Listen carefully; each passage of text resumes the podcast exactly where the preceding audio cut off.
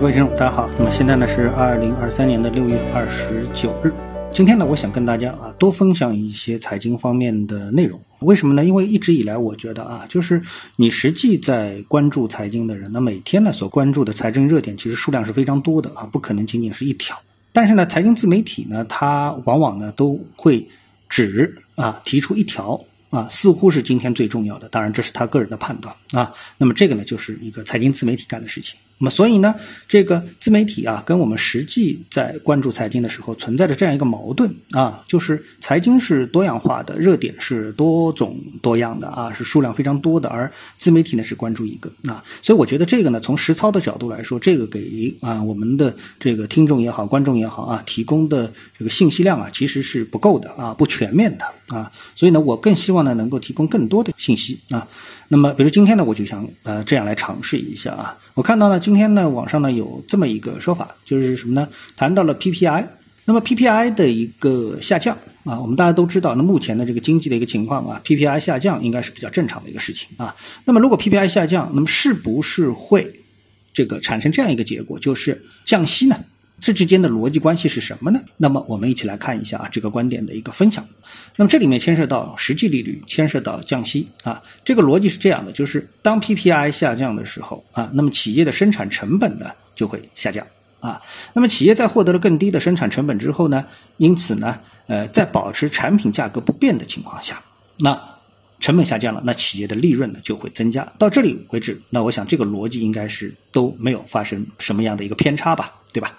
好，那这时候呢，哎，那么这个实际利率呢，实际上就上升了。那实际利率的上升呢，会使得银行啊产生了更大的一个降息的空间，而 PPI 下降呢，基本上都是属于经济啊。不是怎么特别好的背景下面所产生的这么的一个情况啊。那么为了刺激经济，我们都知道，哎，这个降低利率是一个非常可行的啊，也就是一个套路化的一个动作。所以在这种情况下面，银行既然有空间可以降息，又希望通过降息来刺激经济啊，在这个财政政策、货币政策上面啊有这么的一个需求啊，那么这时候利率呢就可以降低了，就可以实际操作了啊。所以这个逻辑呢，应该说有所成立。啊，那么今天我们为什么要谈这么一个关于降息的话题呢？是不是可以降息的话题呢？因为我们又注意到另外一个市场上非常重要的这个现象，就是人民币汇率。那么看到呢，昨天的一个人民币汇率啊，已经到了多少？到了七点二六的这个水平啊。那么在这前段时间呢，我们看到这个汇率还在七点二、七点二以下、七点一几啊。那现在呢，哎，这个汇率啊。呃，一路的上升啊，一路的上升。这一次的一个波段，它最低啊是调整到了六点六九七五啊。我们说的是，呃，美元对人民币的离岸汇率到了六点六九七五啊，也就相当于六点七。现在已经到了七点二六。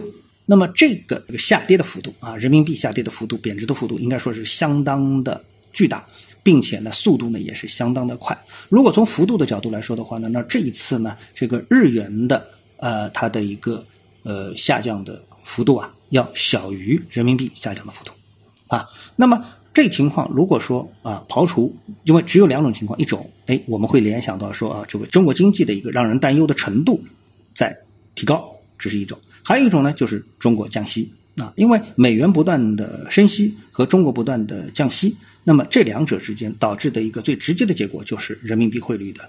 下跌啊，这个跟日本发生的事情其实是一样的，就是日本它升不了息，但是呢美元不断的升息，所以呢美元对日元呢就不断的大幅的升值啊，这个就是我们碰到的问题。所以呢从理性的角度去看待这个问题的话呢，那完全是由于利率差所导致的人民币的贬值。而从一个相对来说不怎么特别理性的角度来说呢，我们很多人就容易联想到，哎，这个中国经济啊是不是这个在持续的下滑？所以呢导致这样的一个话题的一个产生。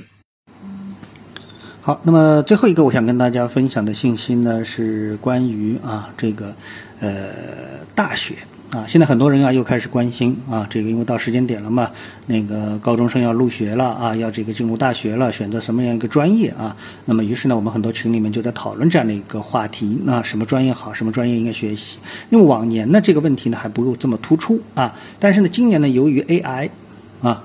进入到了这个我们的强势啊，进入到了我们的这个生活，那么对我们的这个呃高中应届毕业生啊升大学呢就产生了非常巨大的一个影响，再加上经济等各个方面的一个影响，导致呢出现了这么样的一个统计结果啊，我把这个统计结果跟大家分享一下，大家看看，哎，对你是不是有借鉴的一个意义啊？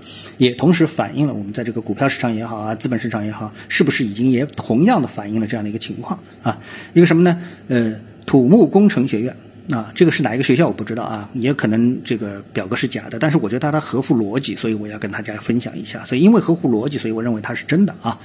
土木工程学院转出九十八个学生，转入零个学生啊，这个没人读土木工程学院了啊。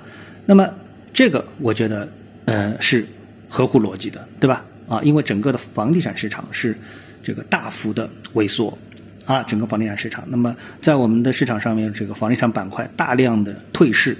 上市公司集中在这一板块当中，所以呢，继续去读这个学科，啊，它这个前途确实是要打一个大大的问号。所以呢，呃，退出是非常正常的一个事情啊。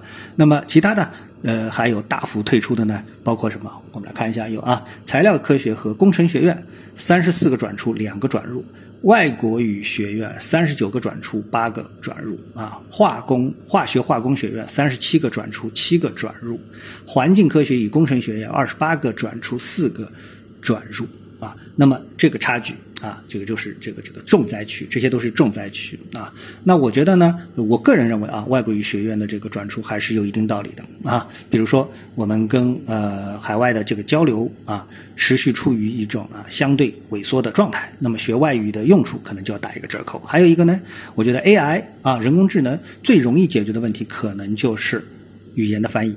啊，所以未来这个学习语言是不是还有很大的作用的空间？我觉得要打一个大大的问号啊！这点我觉得都是可以理解的。